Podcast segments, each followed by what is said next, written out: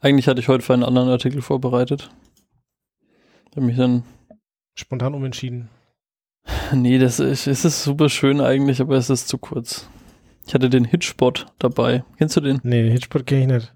Den Hin Hitch? Ja. Doch, das ist dieser Das- Ding, der durch die Gegend gereist ist. Ja, Ach, das ist so süß. ja, das ist cool. Ich habe den damals noch live verfolgt. Ich habe es geliebt. Echt?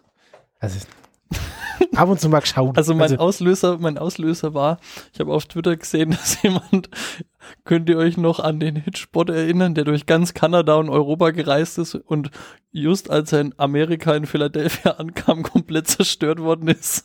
Und das sagt so viel über Philadelphia aus.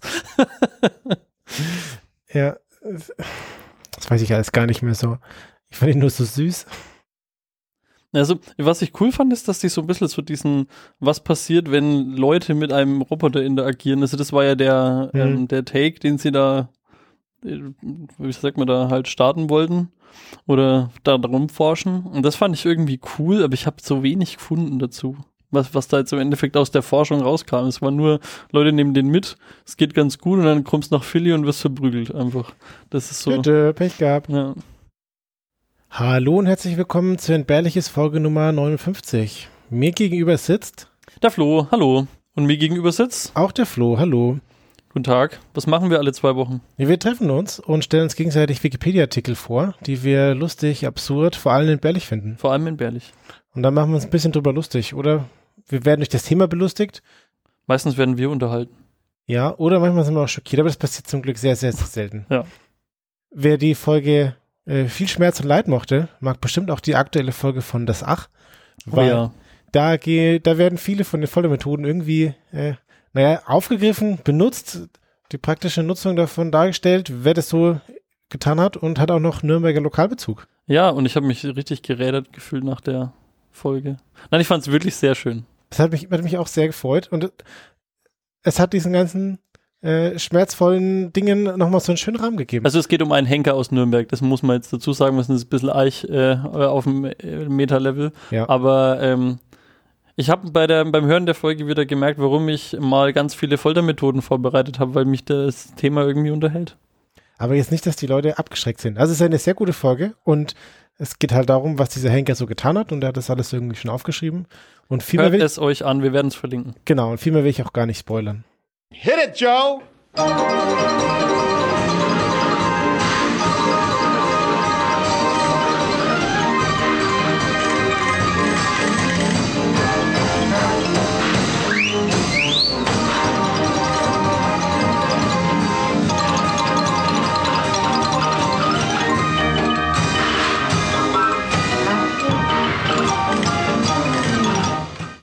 Lieber Flo, was hast du mir heute mitgebracht?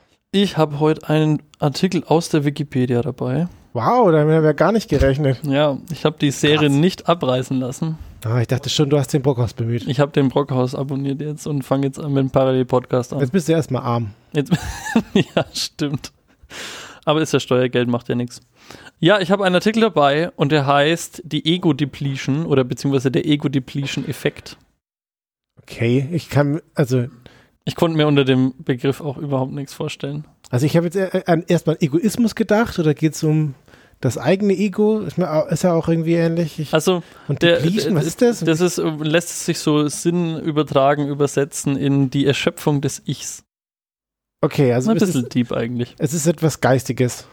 Also, fangen wir mal von vorne an. Das ist ja gut. Dein, ähm, dein Körper hat eine begrenzte Anzahl von Ressourcen. Sagen wir mal so.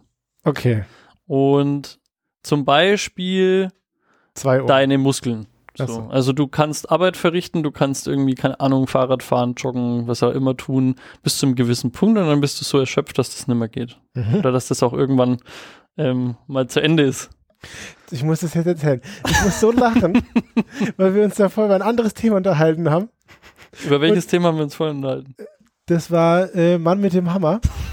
Und du hast es mir erklärt und, das, und du hast mich ja vorgewarnt, dass, das, dass dein Einstieg jetzt so ähnlich ist wie das, was du schon erklärt hast, dass es aber nichts damit zu tun hat. Aber bisher ist es Ich wollte- einfach Ich wollte identisch. nur eventueller Verwirrung deinerseits vorbeugen, ob ich mich jetzt on-air auf was beziehe, was wir off-air schon mal besprochen haben. Aber, nein. Es hat einfach nichts damit zu tun, okay. Also, das ist jetzt nur ein Vehikel, Ja. um äh, jetzt mal kurz zu erklären, dass dein Körper hat Ressourcen und die können begrenzt sein. Okay. So, also wenn du, keine Ahnung, ähm, wie gesagt, jetzt viel Fahrrad fährst oder so, irgendwann kannst du halt nicht mehr, das ist vorbei, du brauchst dann Zeit, um zu regenerieren. Mhm. So. Ähm, das Beispiel, oder bei der Ego-Depletion geht es um eine, an, um eine andere Ressource, nämlich nicht um Muskelkraft, sondern um Willenskraft. Okay, weil das ist ja was anderes. Also ein- du hast keine Energie mehr für deine Muskeln versus du hast keine Energie mehr für dein Gehirn. Ja, wenn du so willst. Wo steckt Also Wille? die Erschöpfung des Ichs, die, Ö- die Ego-Depletion ist jetzt, ähm, wie gesagt, auf Willensstärke bezogen. Nehmen wir mal an, du nimmst dir jetzt vor, in der Früh, heute will ich mal kein Scheiß essen. Heute will ich mal nix, nix naschen oder so. Dann gehst du an deinen Kühlschrank und dann siehst du, keine Ahnung, da steht noch so ein Schokojoghurt von, äh, was du noch hast und das isst du jetzt mal nicht, weil du willst ja heute keinen Scheiß bauen. Mhm. Ja, dann gehst du, keine Ahnung, mittags mit den Kollegen in die Kantine und dann nimmst du da keinen Nachtisch. Mhm. Und dann, weil du ja heute stark sein willst. Und Ja. dann bist du nachmittags, gibt's dann, der eine Kollege hat dann noch Geburtstag und jetzt, scheiße, jetzt gibt's da Kuchen. Mhm. Der ist auch noch umsonst. ähm, Und das ein Stück ist noch übrig für mich und ich habe es nicht gegessen. Ja, genau, zum Beispiel. Also wenn es dediziert wirklich für dich dann auch noch ist, machst du es noch mal härter und du bist aber auch immer noch knüppelhart und sagst einfach, nee, ich zieh das jetzt durch heute. Flo, magst du den Kuchen gar nicht? Und dann sitzt du abends auf der Couch nach deinem und haust in eine Tüte Chips rein. Ich habe den ganzen Tag ge- gefastet, da kann ich mir am Abend das ja gönnen. Richtig, genau so. Also, Beschreibst du irgendwie mein Leben? Ähm, es, also es geht jetzt da konkret darum, dass ist deine Willenskraft oder deine, dein Durchhaltevermögen, ist das eine Ressource, die über den Tag verbraucht wird mhm. oder nicht? Okay. Also, ich glaube, du wirst mir zustimmen, dass es mit jedem Mal härter wird, Auf jeden sag, zu Fall. sagen, nein, mach ich jetzt nicht. So. Und wenn man am Anfang, am, aber wenn man am Anfang des Tages den Bake Breakthrough schon hatte, dann ist den restlichen Tag alles egal. So geht's mir. also bei mir ist so, ja, einmal ja, ist eh schon wurscht, jetzt habe ich eh schon gebrochen. Aber Weiß also ich nicht, lass ja. das erstmal so ein bisschen sacken, ob was, wa- was, was du jetzt da eigentlich dazu denkst. Also würdest du jetzt sagen, dass das eine Ressource ist, die du verbrauchst? Also ist, wird es, also ja, es wird immer härter, aber ist so deine Durchhaltekraft, ist das was, was weniger wird über den Tag oder ist das einfach immer das Gleiche?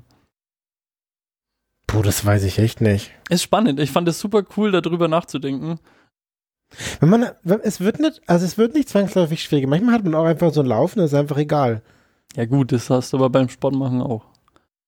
Ja, aber ich, ja, ich habe einen Lauf, aber ich laufe dann keine 300 Kilometer. Also, ich, Ja, ich weiß, einfach, was du meinst. Hast dann einfach, nee, heute habe ich einfach keinen Bock auf, auf, auf Finde Joghurt. ich, finde ich übrigens interessante Herangehensweise, das einfach so weit zu skalieren und es damit zu vergleichen. Also ich kann nicht 400 Kilometer laufen, aber ich kann 400 Mal Nein zum Kuchen sagen. Ja, Das finde ich spannend. Also ich könnte, aber ich muss nicht. Ich will nicht. das ist meine eigene Entscheidung. Ähm, die, der Roy Baymeister hat sich 1990 diese Frage gestellt. Ist Selbstbeherrschung ein äh, etwas, was sich erschöpft in einem selber? Und da hat er so ein bisschen sich darüber Gedanken gemacht und hat ein bisschen geforscht. Und dann hat er 1998 einen Test gemacht. Und hat, ähm, also der Testaufbau war, um eben herauszufinden, ist das wirklich begrenzt oder ist es halt, kann man, ist das einfach eine freie Entscheidung, dass man immer wieder wiederholt Nein sagt. Und er hat, der Testaufbau war, es braucht zwei verschiedene Frustrations, also ähm, Willensstärke Prüfungen Mhm. und ist dann bei der zweiten ist dann eher der Rückfall eher höher. So. Also, Okay. also eine Gruppe von Personen wurde eine Schokolade hingestellt und ähm, sie durften entweder nicht essen, halt die Schokolade, oder halt sie einfach essen. Und Mhm. danach haben sie ein sehr frustrierendes Puzzle machen müssen. Okay, und das hat jetzt. Ob, ob Also für ein sehr frustrierendes Puzzle machen musst du sehr viel Willensstärke zeigen, Ach weil so. du das dann wirklich willst. Also du musst es dann schon wollen. Oder sagst einfach, jetzt kein Bock mehr. Aber warum sollte ich das überhaupt wollen in diesem Verbuch? Weil Sofort. jemand im weißen Kittel dir das sagt. Mit der Peitsche. nee, das ist, dann, das ist nicht mehr der. Also, wenn jemand hinter deinem Kühlschrank mit einer Peitsche steht und dann sagt, isst du jetzt das Joghurt oder bist du mit der Peitsche, dann ist der Anreiz, glaube ich, ein anderer, dass du das Joghurt nicht isst. Ja. Darum geht es aber jetzt aber nicht. Okay, also nochmal das Setting. Leute gehen in den Raum und dürfen dann als erstes ein Marshmallow essen oder was äh, Sie Schokoding. bekommen Schokolade und sie, ähm, ob sie der jetzt dann widerstehen oder nicht. Also sie Aber sagen, sollen sie denn widerstehen? Oder? ja, sie ist, ich meine, nee, nicht so direkt. Also du kannst, also wenn du jemand sagst, iss jetzt bitte die Schokolade nicht, da muss schon echt komisch sein, wenn der einfach in dem Versuchsaufbau die Schokolade wegfrisst. wenn, er nicht, we- wenn er nicht hinguckt, mach ich so die Hälfte runter und hoffe, dass er es nicht merkt. Der, der springende Punkt an diesem Testaufbau das ist übrigens nur einer, also wir haben noch ein paar, das, wenn wir hier nicht zu viel Zeit drauf geht.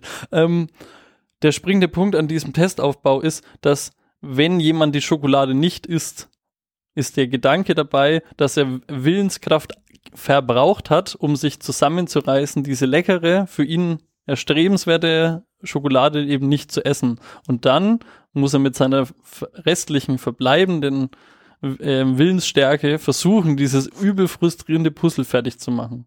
Okay. Also ich warte mal auf das zweite Ergebnis, bis auf, das, auf den zweiten Versuchsaufbau, bevor ich das hier alles in der Luft zerreiße. Also Leute, die die Schokolade schon widerstanden haben, die haben danach eher beim Puzzeln aufgegeben. Das ist jetzt so das, das Takeaway von dem Test. Vielleicht ist die Schokolade auch Nervennahrung. Du gehst jetzt gleich wieder in diese Kritikphase über. Ja, ich, ich, ich finde das super. Also, eins hast du mich noch zu sagen. Ist doch super obskur. Du gehst da in diesen Raum. Es gibt für dich, du kannst den Schokolade essen oder auch nicht. Die Leute, die Bock auf Schokolade haben, essen halt die Schokolade. Und die keinen Bock auf die Schokolade haben, essen halt die Schokolade nicht. Das, das hat ja nichts mit Ich weiß, was du meinst. Wenn du jetzt dann nur Leute reinschicken würdest, die auf Diät sind. Mein Problem ist gerade ein bisschen, dass ich dir nicht genau sagen kann, wie der Wortlaut dieses Okay. Versuchsaufbaus war. Das Takeaway ist, Okay. ähm, Willenskraft verbrauchst du, indem du die Schokolade nicht isst und Mhm. Willenskraft verbrauchst du, indem du dieses verdammte scheiß Puzzle machen musst. okay. Und dann, wenn du eins von beiden schon äh, äh, wirklich Kraft verbraucht hast, dann fällt dir das andere eher schwer oder du brichst es ganz ab, Okay. weil du einfach keinen Bock mehr hast. Das ist Okay. so das, das Takeaway von dem Ding. Man kann jetzt die Schokolade, und das ist jetzt der, der andere Test, den er noch äh, 98 auch noch gemacht hat, ähm, war, dass die, dass er die Leute aufgefordert hat, einen, ein Referat zu halten über ein Thema, was ihrer eigenen Meinung gegenüber konträr ist. Also sie Mhm. mussten eine These ähm, vorstellen und verteidigen, die nicht mit ihren eigenen Werten übereinstimmt, okay. wo du auch dich echt zus zusammenreißen musst auf Deutsch, dass du das halt dann durchstehst und auch Thema, warum sind Podcasts über Wikipedia super langweilig? ja, genau. Und ähm, auch die haben danach, also diejenigen, die das auf sich nehmen mussten, haben danach eher das Puzzle abgebrochen. Weil da einfach der, da, die waren dann schon so angepisst, dass sie jetzt, keine Ahnung, such dir jetzt bitte was aus. Und die Vergleichsgruppe musste dieses Referat nicht machen oder hatte einfach keinen Bock Die mussten das Referat nicht machen oder es hat mit ihren eigenen Werten übereingestimmt. Ah, okay. Okay, ja, das, ist- das ist ein super plausibler, Ver äh, den versteht sogar ich, den Versuchsaufbau. den davor habe ich einfach nicht richtig gecheckt. Das, das, das, sich- das ist jetzt interessant. Okay, und die, die Leute, die dann das Referat gehalten haben, was sie eigentlich doof fanden, hatten dann keinen Bock mehr auf das Puzzle. Richtig, genauso. Okay, cool. Also das, das heißt, dieser Roy Ba- Baymeister hat das 1998 mal bewiesen, dass das sehr wohl eine, eine endliche ähm, Ressource ist, die sich in deinem Körper befindet, nämlich Willenskraft oder halt Willen so. Okay. Und du wirst, das verbrauchst du und dann wirst du irgendwann schwächer und irgendwann sagst du dann, ja, okay, scheiß drauf. Okay. Interessant. Also so richtig, kann man das in Milliliter messen oder also Nein. Das ist, das finde ich noch so ein bisschen obskur, aber, ich- aber die, die, die, die, Grundthese darunter finde ich schon mal interessanter. 2016. Also ein bisschen fast forward, so Mhm. 18 Jahre oder so. Cross-testen, also äh, wie gesagt, Versuchsaufbau nachstellen, Reproduzieren. reproduzieren, ähm, ist super wichtig. Haben dann 23 Forschungsteams mit über 2000 Versuchspersonen gemacht, weil diese These von Roy Baumeister und der Versuchsaufbau, wie du schon gemerkt hast, immer wieder mhm. ähm, zu Kritik am, am Versuchsaufbau oder an, ähm, am Ablauf oder an der Interpretation offen gelassen haben, dass Leute dieselben Tests nochmal wiederholt haben, aber diesmal mit einer wesentlich größeren Gruppe. Also 23 auf der Erde ver unterschiedlich verteilte ähm, Teams haben das mit 2000 Versuchspersonen nochmal gemacht. Wie waren die Zahlen? 23 Teams, 2000 Versuchspersonen insgesamt. Okay, das ist schon mehr. Ja. Und nur bei zwei von den 23 Teams hat sich eine ähm, nennenswerte Verringerung, sage ich jetzt mal, gezeigt. Die anderen mögen keine Und Schokolade. die anderen, bei den, also im Endeffekt konnte es nicht bestätigt werden, dass, Mhm. das, dass das wirklich so, ähm, so stattfindet. Und dann ging das jetzt immer so, so ein bisschen hin und, hin und her. Also es, natürlich ist das schon eine andere Aussagekraft jetzt, wenn so, so viele verschiedene Teams das mit einer wesentlich größeren Gruppe machen und nicht zu denselben Ergebnissen kommen, ist das schon Ja. schwierig. Also das ist ja auch ein, ein guter Ansatz in der Wissenschaft, dass man das immer mal wieder aufgreift und nochmal nachtestet. es gibt ja, ich weiß nicht, ob du darauf zu sprechen kommst, auf die große Reproduktionskrise. Nein, komme ich nicht, aber äh, du kannst da sehr gerne was dazu sagen. Schade, den, aus dem Stegreif ist ein bisschen schwierig, aber es, es gibt so eine große Reproduktionskrise, wo In der Medizin war das, ne? ich glaube in der Medizin, aber auch irgendwie in der Psychologie, Ja. wo sie, wo irgendwann mal festgestellt wurde, dass man viel von dem Zeug, was man da irgendwie als Fakt angenommen hat, nicht wirklich reproduzieren kann. Und das hat dann dafür gesorgt oder sorgt dafür, dass man ganz viele Annahmen über den Haufen geworfen hat und man ganz viel nochmal neu ausprobieren muss. Ja, genau. Aber wenn wir jetzt, also zurück nochmal zu den, zu der eigentlichen, Zum eigentlichen zu, Thema. zur Ego-Depletion, Ego um wieder auf den richtigen Pfad zu kommen.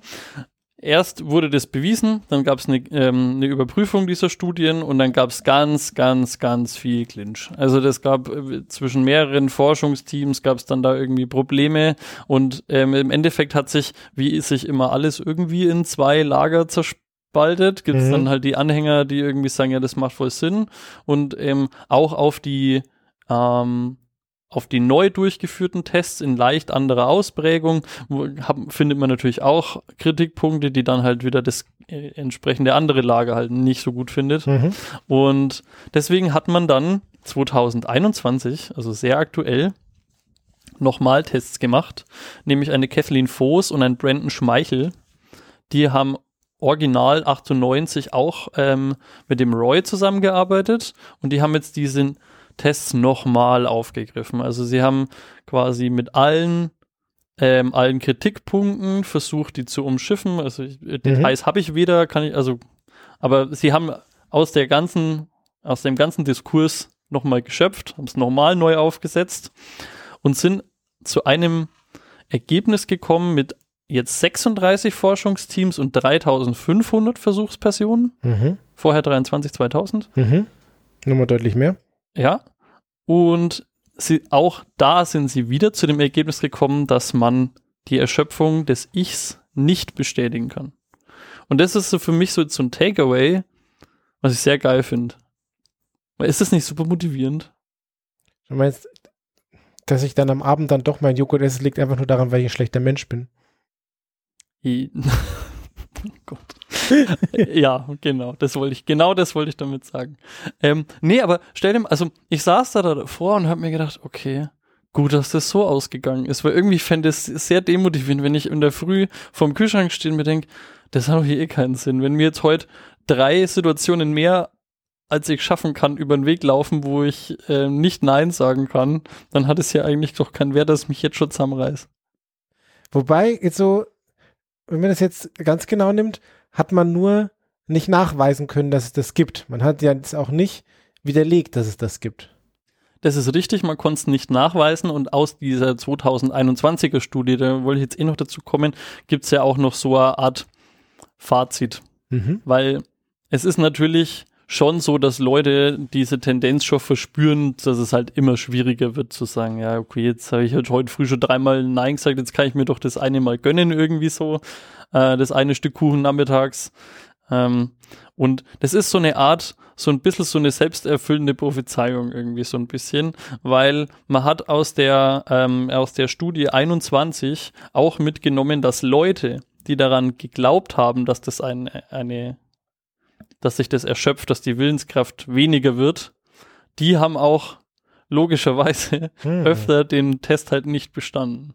Okay. Also das heißt, das ist halt, wenn du halt daran glaubst, dass du, ich kann nur so und so oft Nein sagen, irgendwann werde ich dann schwach, dann ist natürlich auch klar, dass die Leute dann eben halt dann wirklich schwach werden und es dann halt einfach nicht machen.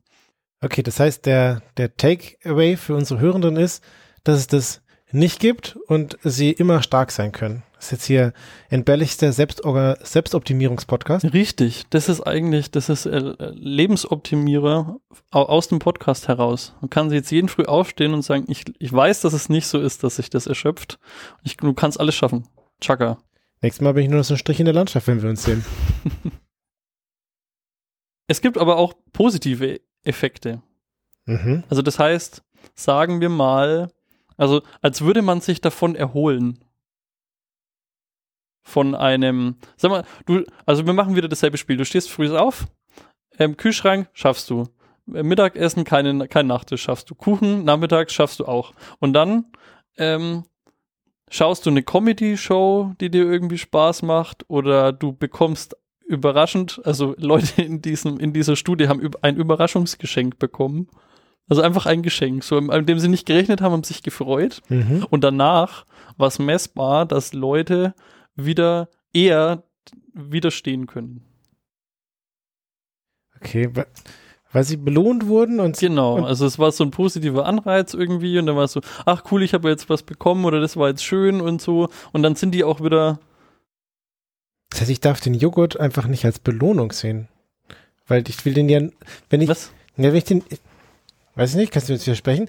Das heißt ja, ich will den Joghurt nur, weil ich mich damit belohne. Und wenn ich äh, nachmittags einfach so eine Belohnung bekomme, dann brauche ich den Joghurt nicht mehr. Ja, aber also nimm mal, also wenn du ein definiertes Ziel hast, von A bis ähm, äh, Z durchzuhalten und dann irgendwo in der Mitte sagst, jetzt esse ich einfach einen Joghurt, damit ich, dann erreichst du ja Z nimmer, weil du ja schon vorher versagt hast. Also, also Ja, aber ich kriege ja was anderes. Irgendjemand schenkt mir so ein scharfes S. Und dann von A bis Z. Ach so, okay, ja, sorry, den habe ich jetzt nicht, das, der war zu weit weg. Ich glaube, das Thema ist zu nah an mir dran mit meiner Willenskraft. Wirklich? Würdest nicht. du das so, würdest du dich so einkategorisieren? Weiß ich nicht. Wie Du das musst dich jetzt hier nicht nackig machen vor allen Hörern, ja, ist okay. Also ich glaube, du bist schon deutlich disziplinierter als ich. So, das würde ich so. Also das wenn, ist ein, ein Ruf, den du mir immer wieder hinterher sagst, aber es stimmt einfach nicht, das ist einfach nicht wahr. Ja, also sagen wir mal so, wenn du was auf deine To-Do-Liste schreibst, dann ist es schon quasi erledigt. wenn ich was auf meine To-Do-Liste schreibe, dann sorgt das nur dafür, dass ich monatelang schlechtes Gewissen habe. Aber weißt du, was der Unterschied ist? Wenn ich was nicht auf meiner To-Do-Liste schreibe, dann ist es sicher, dass es nicht passieren wird und bei dir Ja, weil nicht. das gleich gemacht wird. Nee, bei dir nämlich nicht. Ist egal.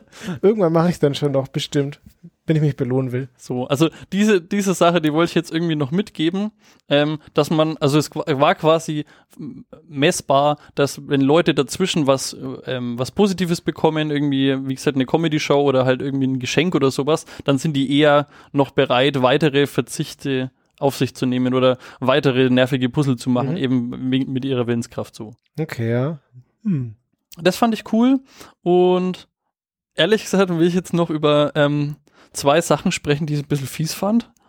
Ähm, zum einen gab es noch einen anderen Versuchsaufbau. Keine Angst, es ist nicht wieder so kompliziert. Ähm, da hat man Leuten gesagt, sie müssen jetzt einen Film schauen Mhm. und es waren zwei Gruppen. Also, in, also die Personengruppen waren in zwei Gruppen verteilt. Die eine Gruppe ist eine Gruppe, die gerade auf Diät ist oder schon längerfristig Diät macht. Mhm. Und die andere Gruppe ist eine Gruppe, die einfach keine Diät machen. Das sind einfach halt Menschen. So. Nicht, oh Gott, nee, nicht halt, dass die anderen keine Okay, Menschen wären, aber du weißt, was ich meine. Die, Ja. die eine Gruppe ist auf Diät und die andere nicht. So, Ja. das, ist, das ist das Ding.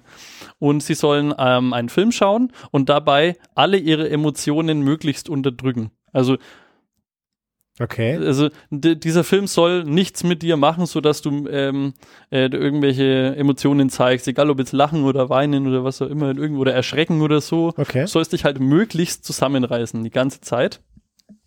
Und dann war dieser Film vorbei, alle haben sich brav zusammengerissen, weil das ist ja der Versuchsaufbau so. Und dann haben ähm, dann danach sind Leute reingekommen und haben gesagt, die haben Eis hingestellt auf den Tisch und haben gesagt, die sollen jetzt noch an einem Geschmackstest teilnehmen, wenn sie wollen. Okay. für diese Eismarke, Zwinker, Zwinker, die man jetzt so noch hat. Und es, also ich meine, du kannst dir denken, was passiert ist. Die Leute, die auf Diät waren, haben natürlich deutlich öfter zu dem Eis gegriffen an, an der Teilnahme an dieser vermeintlichen Eisgeschmacksstudie, als die Leute, die nicht auf Diät waren. Weil die Leute, die auf Diät waren, hatten schon quasi viel von ihrer Standhaftigkeit eingebüßt, weil sie in de, bei die ihre Emotionen so bei dem Filmschauen unterdrücken mussten. Und was ist das für ein Arschlochversuchsaufbau? Die, also du fragst Leute, ja, wie alt bist du? Keine Ahnung, wie heiß sind deine Lebensumstände? Bist du gerade auf Diät? Und dann stelle ich einfach so einer ganzen Gruppe Leute so ein, ein Eis einfach von. äh, Was, äh, das ist doch scheiße. Wer macht sowas? Witzig. Ja. Findest du das nicht ein bisschen. Also ich finde das komisch. Ja, Ich glaube, da gab es schon krassere Versuche. Danach haben sie noch Leuten ähm, äh, Hühner auf irgendwelche Flugzeuge geschossen halt, ja. Vielleicht. Ja, das gibt's auch noch in einer anderen Ausprägung, nämlich ähm, natürlich hat dann gleich der Kapitalismus zugeschlagen, wenn dann neue wissenschaftliche Erkenntnisse ähm, kommen, wie man Leute für, ähm, ja, ausnutzen kann oder ihnen das Geld aus der Tasche ziehen kann, dann ist die, sind die Marketingleute nicht weit. Kapitalismus, fuck yeah. Genau. Man hat versucht, die Ego-Depletion als ähm, ja im ja für Marketing oder Einkaufs- oder Verkaufszwecke so rum zu verwenden, indem man bewusst sein Produkt auf den Markt geworfen hat oder Ver Produktvergleiche herzeigt, die sehr komplex sind. Also es gibt quasi, du willst einen Kopfhörer kaufen und da gibt es von der einen Firma X Modelle und die sind alle so technisch und spezifiziert. Es gibt so viele unterschiedliche, dass dir das irgendwie alles zu blöd ist und dass dein Frustrationslevel dann irgendwann so hoch ist, dass du einfach nicht mehr durchblickst und einfach irgendeins nimmst. Und weil die Leute tendieren dann dazu, entweder das billigste oder das teuerste zu nehmen Hm. wenn sie nicht mehr durchblicken. Und, das, und der Twist war so, also natürlich, wenn es das billigste ist, dann war entweder der Hersteller des billigsten die, der Anwender von dieser Strategie oder halt des teuersten. Witzig. Also du wirst quasi überfordert. Ja. Und dann hoffen die, dass du dann das richtige Produkt kaufst. Gibt es da nicht auch so eine, ist das nicht auch so eine Apple-Strategie, dass du weniger Auswahl hast und deswegen musst du nicht so viele Entscheidungen treffen, bis du zu deinem Produkt kommst, versus wenn du jetzt irgendwie in dem Android-Universum unterwegs bist, da gibt es irgendwie super viele Hersteller, die dann noch super viele Modelle in super vielen ähm, Konstellationen anbieten und dass das einen dann überfordert und das ist dann irgendwie das, was Apple dann versucht zu nutzen oder nutzt, dass du halt nicht so viele Entscheidungen treffen musst und du halt nicht überfordert Ja, also ich weiß, was ich weiß, was du meinst. Der Effekt ist wahrscheinlich derselbe, aber bei dem speziellen ähm, Fall, den ich jetzt gerade beschrieben habe, da wendet ja quasi diese Ego-Depletion wird angewendet von dem Hersteller, der dir was verkaufen will. Apple profitiert Okay. jetzt in der in dem Szenario, was du beschrieben hast, nur von dem Unvermögen von anderen. So, weil das halt alles so kompliziert ist und bei Apple gibt es nur drei, vier Produkte oder so. Ähm, aber die, also die Ego-Depletion im Marketing sagt, biete 15 Produkte an, die Okay. so verwirrende, überschneidende Features oder Spezifikationen haben, dass der Kunde einfach sagt, gut, nehme ich halt das teuerste und dann kauf, dann mache ich nichts falsch. Ist das dann, was dann Samsung tut? Weil sie, Vielleicht. Ja. Also, da kenne ich mich nicht so aus, aber ja. oder welcher Hersteller auch immer. ja. Zu verdanken haben wir den Artikel Steinke Pacholok aus der englischen Wikipedia, Dankeschön. weil die deutsche Wikipedia mir un unzureichend war. Oh. Das muss ich jetzt unbedingt noch so da lassen. Ähm, mit 37,6 Prozent. Und auf das Thema gekommen bin ich, weil es dazu einen Mini-Auszug in der Zeit gab. Schön, cool. Jetzt, wenn ich in meinem, heute Abend in meinem Kühlschrank stehe und so drum rumschlawenzel, muss ich dran denken, dass ich ja heute, dass ich zu dem Zeitpunkt noch genauso viel Widerstandsfähigkeit habe wie Richtig. den das- ganzen Tag. Das ist für mich das geile Takeaway von dem Ding. Ich glaube, ich wäre unendlich zerstört aus diesem Artikel rausgegangen, wenn da Leute gesagt hätten, ja, du kannst eh nichts dagegen machen, ist halt so. Kannst halt nicht irgendwie äh, für immer widerstehen. Und jetzt, äh, jetzt habe ich so diese, die Gewissheit, nee, das geht einfach. Ich kann tausendmal Nein sagen hintereinander, wenn ich will. Wenn ich will, dann kann ich, ja. Richtig. Trotzdem, trotzdem fühlt sich irgendwann immer schwerer an. Ne? Vielleicht hast du auch einfach nur, Ich glaube, also für mich, ich nehme da nur motivati äh, Ja, motivatizierende Sachen mit, ja, genau. vielleicht hast du auch einfach immer eine Wahrscheinlichkeit, dass du scheiterst und je öfter du in den Kühlschrank schaust, würfelst du den Würfel immer häufiger und dann Wow, ja. Finde ich auch gut. irgendwann verlierst du dann. Also, de, okay, da, da, jetzt rede ich trotzdem noch drüber. Ähm, ich finde auch, Und der ist sehr legitim, dieser Kritikpunkt. Wenn du Leuten im ersten Versuchsaufbau Schokolade puzzeln, wenn du Leuten erst Schokolade essen lässt und dann dieses Puzzle machen musst, hast, ist auch dein Zuckergehalt viel Ja. geiler und du hast auch viel mehr Bock, irgendwie so einen Scheiß zu machen. Du hast auch viel mehr Energie, um diese, äh, dieses Scheißpuzzle zu machen. Das ist ein Kritikpunkt an der, Hm? ähm, an dem Versuchaufbau, finde ich völlig legitim, aber ich wollte es, ja, weil das war eh schon ein bisschen verwirrend. Ja. Kann ich auf jeden Fall auch voll verstehen. Witzig, ja.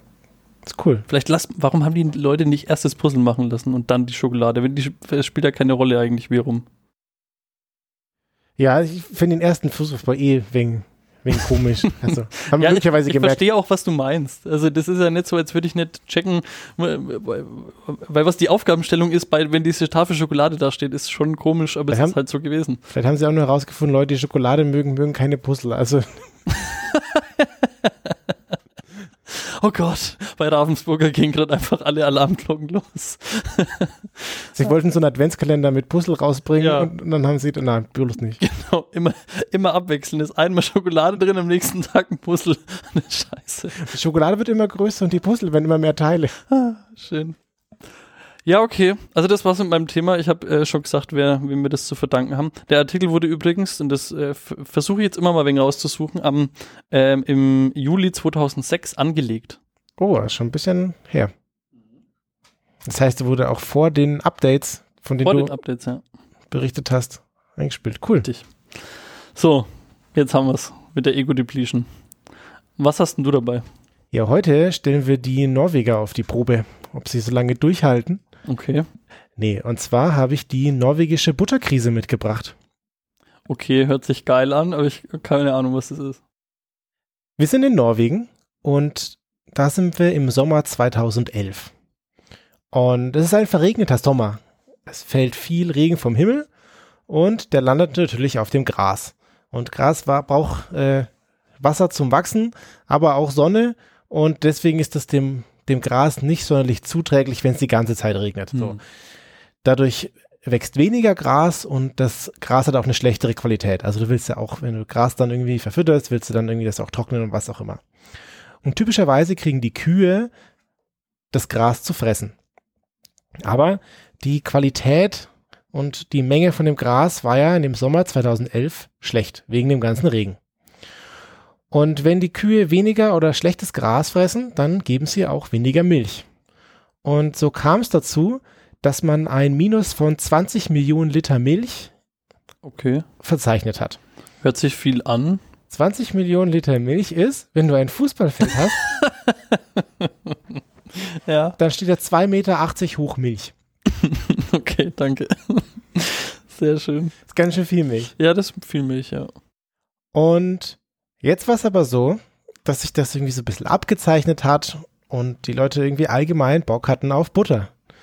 Und so hat man im Oktober 2011 ein Plus von 20% Butter Verkauf oder Leute, die ein, Ach so, ja. Leute wollten okay. 20% mehr Butter kaufen. Eine Na die Nachfrage, so jetzt habe ich es. Die Nachfrage nach Butter ist um 20% gestiegen im Oktober Ja. und im November nochmal um weitere 30%. Zusätzlich, kumulativ Ja, oder? Zusätzlich. Ah ja, okay. Hm. So, Oh shit. das heißt, wir haben weniger Milch, aber wir wollen mehr. Das ist ein scheiß Timing, oder? Irgendwie, wenn, naja. Genau. Und so ist dann passiert, dass Mitte Dezember der Preis für Butter völlig explodiert ist. Eine 250 Gramm Packung, also so eine normale Tüte, wie man, die man halt kennt, hat dann 300 norwegische Kronen gekostet. Das sind etwa 39 Euro. Was? Okay, krass. Und 39 Euro für so ein halbes Pfund Butter. Okay, ich habe jetzt gedacht, der Preis hat sich vielleicht verdoppelt oder was, aber krass. Ja, okay. Und das ist ganz schön krass. Der Witz ist, dass die Butter nur in Norwegen knapp war. Und das liegt daran, dass 90 Prozent der Butter, die in Norwegen konsumiert wird, kommt aus heimischer Produktion. Und die Frage ist, warum ist das so? Die haben sehr hohe Importzölle auf Milchprodukte. Und das machen sie, um die heimische Milch zu unterstützen. So, das kommt irgendwie noch aus dem, äh, nach dem Krieg wurde das eingeführt, damit man da die, die Höfe beschützt.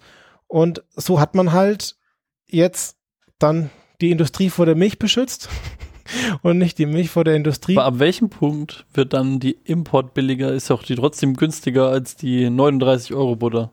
Ja, äh, warte mal ab. So. Ja, okay. Also die, die Butter wurde immer, immer teurer und war offensichtlich knapp.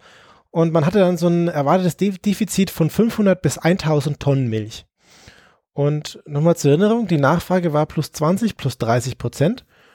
Und jetzt haben dann die Milchbauern natürlich Milch produziert und dann wurde Tine beschuldigt. Tine ist so ein Lebensmittelkonzern Mhm. äh, in Norwegen und der macht vor allem Milchprodukte.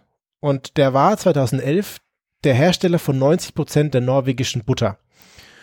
Und das ist so eine große Milchgenossenschaft. So, also weil Ach so, ja, okay. Aber immerhin sowas. ja, ähm, aber sie haben das halt nicht auf die Kette bekommen. Und deswegen sind die Milchbauern, die ja auch zu dieser Milchgenossenschaft gehören oder an die liefern, dann auch stinkig geworden, weil die haben die erhöhte Nachfrage, über die hätten sie sich irgendwie informieren können, hätten sie irgendwie mitbekommen können, dass sie da irgendwas tun müssen. Und statt dass sie irgendwie ihre, auf ihre Milch aufgepasst haben oder versucht haben, mehr Milch zu bekommen, haben Spannend, sie, aber was hätte man da tun können? stattdessen haben sie Butter ins Ausland exportiert. Ach so, okay. Ja, gut. Geil. Dann- ja, okay. Mhm. Das ist natürlich nicht so cool. Ne? so, nicht nur die Frage, was kann man tun, sondern was soll man bitte bleiben lassen. Du, du weißt nicht zufällig, warum denn, warum die Nachfrage so gestiegen ist, Ich oder? glaube, das Meinst du einfach, weil Leute ge gehört haben, oh, die, die ist knapp und dann kauft ihr es, oder? Die Leute haben Butter, auch Ach, Butter gebunkert und so. Ja. Und die Leute wollen halt jetzt Butter essen. Und deswegen hat dann die Regierung was unternommen und hat dann Anfang Januar die Einfuhrzölle für Butter um 80 Prozent gesenkt. Und davor war der Einfuhrzoll 3,22 Euro pro Kilogramm und danach waren nur noch 51 Cent pro Kilogramm. Und das haben sie begrenzt bis äh, Ende März oder so. Mhm. So, und jetzt haben sie dann gesagt, ja, damit kriegen wir das Problem vielleicht schnell in den Griff. Und dann hat Schweden und Dänemark ihre Exportsteuer erhöht um 80 Prozent. Nee, der Sprecher von Tine hat gesagt, ja, also das wird noch hier mindestens bis Ende Januar dauern, bis das sich jetzt irgendwie reguliert. Weil, ja, du, du kriegst ja auch, also wie willst du auf einmal irgendwie mehrere Fußballfelder voller Milch da irgendwie in dieses Land reinbekommen? Und außerdem gab es dann Forderungen, dass man dieses Quasi-Monopol von äh, Tine oder dieser Milchgenossenschaft auflöst, weil das hat man halt gemacht nach dem Zweiten Weltkrieg, damit der Milchpreis künstlich hochgehalten wird, um die Höfe zu schützen. So, und das gilt jetzt Deutschland vergleichst, da ist der Milchpreis ja irgendwie super gering und äh, Milchbauern haben Probleme, da ihre Milch zu finanzieren und oder sinnvoll dafür entlohnt zu werden und machen deswegen Demos, wo sie dann irgendwie die Milch wegkippen und so ein Zeug. So. Und deswegen ist das an sich vielleicht auch gar nicht mal äh, so blöd, dass man da irgendwie dafür sorgt, dass die da irgendwie fair produzieren können. Aber es ist halt irgendwie die größte Milchgenossenschaft und deswegen haben sie ein Monopol. Und das ist halt dann auf Hm. der anderen Seite auch wieder nicht gut. Und äh, sie können die Kundenbedürfnisse offensichtlich nicht erfüllen. Also das finde ich schön. Ich hätte jetzt schon wieder, ähm, innerlich hat sich bei mir schon wieder Sachen getriggert, wenn ich so Milchmonopol höre und da hat sich bestimmt wieder irgendwer bereichert, aber nachdem es eine Genossenschaft ist, bin ich nur halb, halb wütend. äh, passiert jetzt nichts. Ja. Aber die Leute wollen Butter. Also organisiert man sich Butter. Und die Leute treiben auch irgendwie Butter auf und Leute drumherum werden geschäftstüchtig. Und das Mhm. ist eigentlich das Witzige. Eine norwegische Zeitung hat angeboten, wenn neue Abonnenten die Zeitung abonnieren, bekommt man ein halbes Kilo Butter als Prämie. Ich muss gerade an diese Simpsons-Folge denken, wo das sich rausstellt, dass in der Kantine nur Rattenmilch Ja, verkauft wird. Machen die Leute Butter jetzt aus so? Rattenbutter. Ah. Studis haben angefangen, Butter im Internet zu versteigern, um ihre Abschlussparty zu finanzieren. Das ist eine echte Butterfarm. Strategische Butterreserven im Keller. Ja. Dann wurden auch einige Leute dabei erwischt, wie sie Butter über die Grenze geschmuggelt haben. Dann gab es eine schwedische Firma, die hat dann Online-Werbung gemacht, dass sie für 59 Euro Butter nach äh, Norwegen liefern. Also kann man sich dann im Internet Ja. bestellen. Ein dänischer Molkerei-Geschäftsmann hat Werbung für seine Butter gemacht und hat dann tausende Pakete davon in Oslo auf der Straße an die Leute verteilt. So hier, bisschen Butter für dich, bisschen Butter für dich. Geil. Hm, gute dänische Butter, merkt ihr das mal, gibt es bald auch wieder im Supermarkt. Und schwedische Supermärkte haben dann verstärkt Butter an norwegische Kunden verkauft, so in, in Grenznähe.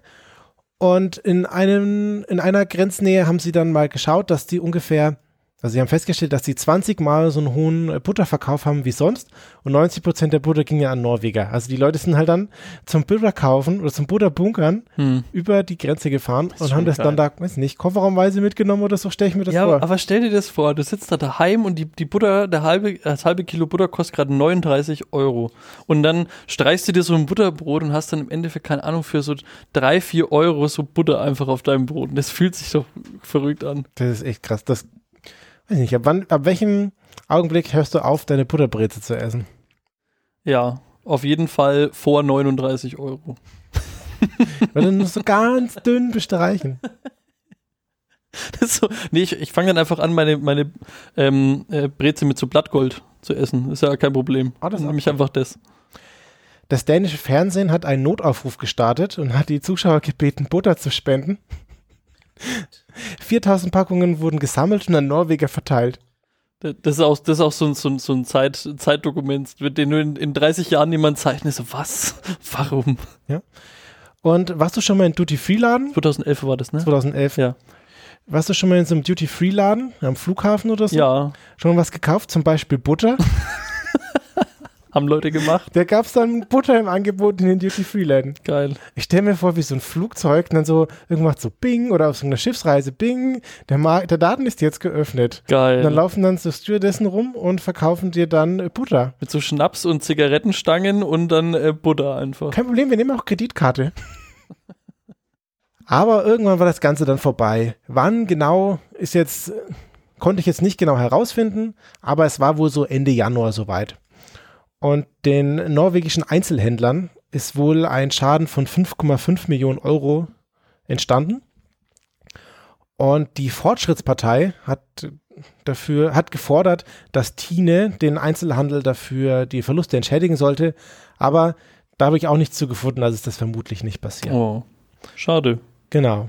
Und jetzt gibt es wieder Butter wie Sand am Meer in Norwegen. Geil. Ist davon, äh, was kostet so eine Butter da heute? Weiß man, weiß man das? Nee, ne? Das weiß ich nicht. Ich finde es mega spannend, weil du bist, also Milch ist ja jetzt irgendwie nicht so das rahe Gut und Ja, voll. aber sie haben halt dafür gesagt, dass es nur in dem, nur bei, also dass sie im Wesentlichen da nur in, in ihrem Land immer dieses Produkt haben. Und das funktioniert halt gut, aber im Zweifelsfall willst du in so einer Europäischen Union da vielleicht auch äh, mehr Handel nach draußen haben, aber dann hast du halt irgendwie wieder andere Probleme. Und ich sehe da so super viele Parallelen, irgendwie so ein bisschen mit unser Klopapiergebunker. Also das an sich hätte man das war, also das Klopapier war schon da. So, äh, man, da war irgendwie so ein bisschen, wie Haben kommt wir ja Fotos gesehen, Genau. wo Markus Söder in so Klopapierfabrik von steht. unserem Gott Kaiser.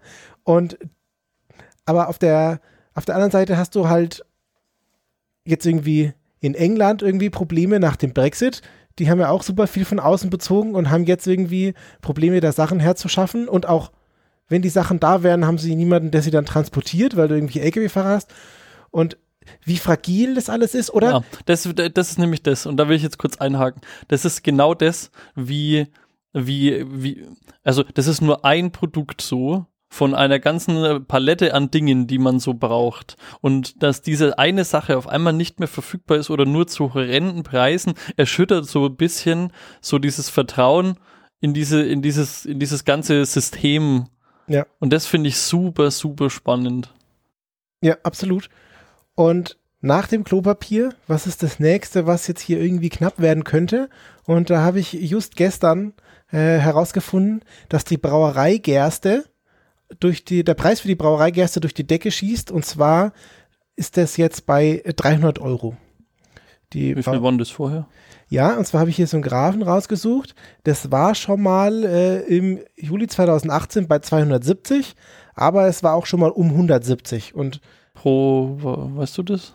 das weiß ich jetzt gerade gar nicht. Kilo oder was? Äh, das weiß ich nicht. Muss Okay, ja, ist, ich, ist weiß egal. ich nicht.